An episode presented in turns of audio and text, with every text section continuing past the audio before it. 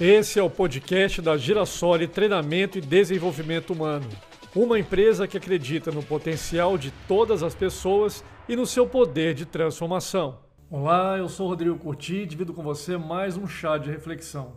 Hoje o assunto é o amor. Então eu te pergunto: você já disse eu te amo para alguém hoje? E alguém hoje já te falou eu te amo? O texto é uma tradução da obra da escritora Nanette Tossen Snipes. Vamos repetir?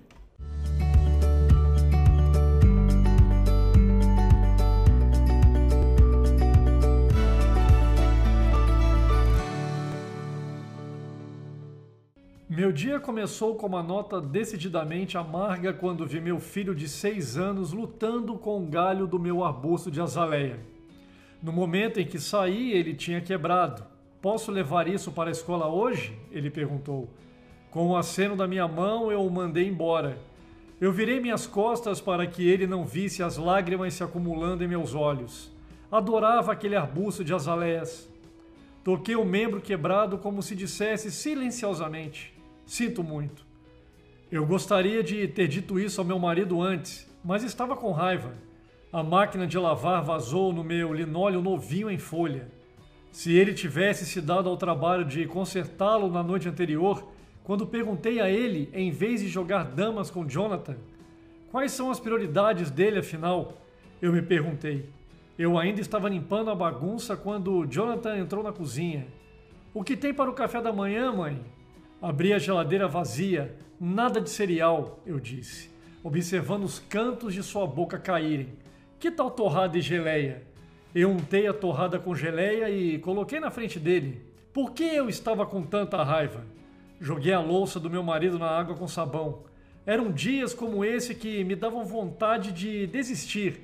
Eu só queria dirigir até as montanhas, me esconder em uma caverna e nunca mais sair. De alguma forma, consegui arrastar as roupas molhadas para a lavanderia. Passei a maior parte do dia lavando e secando roupas e pensando como o amor havia desaparecido da minha vida. Olhando para o grafite nas paredes, me senti tão espremida quanto as roupas deixadas na máquina de lavar. Quando terminei de pendurar as últimas camisas do meu marido, olhei para o relógio, duas e meia da tarde. Eu estava atrasada. A aula de Jonathan terminou às duas e quinze. Joguei as roupas no banco de trás e dirigi apressadamente para a escola.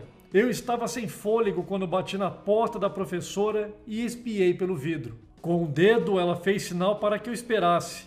Ela disse algo a Jonathan e entregou a ele e a outras duas crianças giz de cera e uma folha de papel. E agora, pensei, quando ela passou pela porta e me chamou de lado. Quero falar com você sobre Jonathan, disse ela. Eu me preparei para o pior. Nada teria me surpreendido. Você sabia que Jonathan trouxe flores para a escola hoje? Ela perguntou. Eu balancei a cabeça pensando no meu arbusto favorito e tentando esconder a dor em meus olhos. Olhei para meu filho ocupado colorindo um desenho. Seu cabelo ondulado era muito longo e caía logo abaixo da sobrancelha. Ele a limpou com as costas da mão. Seus olhos brilharam de azul enquanto ele admirava sua obra. Deixe-me contar sobre ontem, insistiu a professora. Está vendo aquela garotinha? Observei a criança de olhos brilhantes rir e apontar para uma foto colorida colada na parede. Eu balancei a cabeça. Bem, ontem ela estava quase histérica. Sua mãe e seu pai estavam passando por um divórcio desagradável. Ela me disse que não queria viver, ela gostaria de poder morrer. Eu vi aquela garotinha enterrar o rosto nas mãos e dizer alto o suficiente para a turma ouvir: Ninguém me ama. Fiz tudo o que pude para consolá-la, mas isso só pareceu piorar as coisas. Eu pensei que você queria falar comigo sobre Jonathan, eu disse. Sim, disse ela, tocando a manga da minha blusa. Hoje seu filho foi direto até aquela criança. Eu observei entregando a ela algumas lindas flores cor-de-rosa e sussurrar: Eu te amo. Senti meu coração se encher de orgulho pelo que meu filho havia feito. Eu sorri para a professora. Obrigado eu disse pegando a mão de Jonathan, você fez o meu dia. Mais tarde, naquela noite, comecei a arrancar ervas daninhas de meu arbusto de azaleia torto. Enquanto minha mente vagava de volta ao amor que Jonathan mostrava à garotinha, um versículo bíblico me ocorreu. Estes três permanecem: a fé, a esperança e o amor. Mas o maior deles é o amor. Enquanto meu filho praticava o amor, eu só sentia raiva. Ouvi o rangido familiar dos freios do meu marido quando ele entrou na garagem. Eu quebrei um pequeno galho cheio de azaleias rosa-choque do arbusto.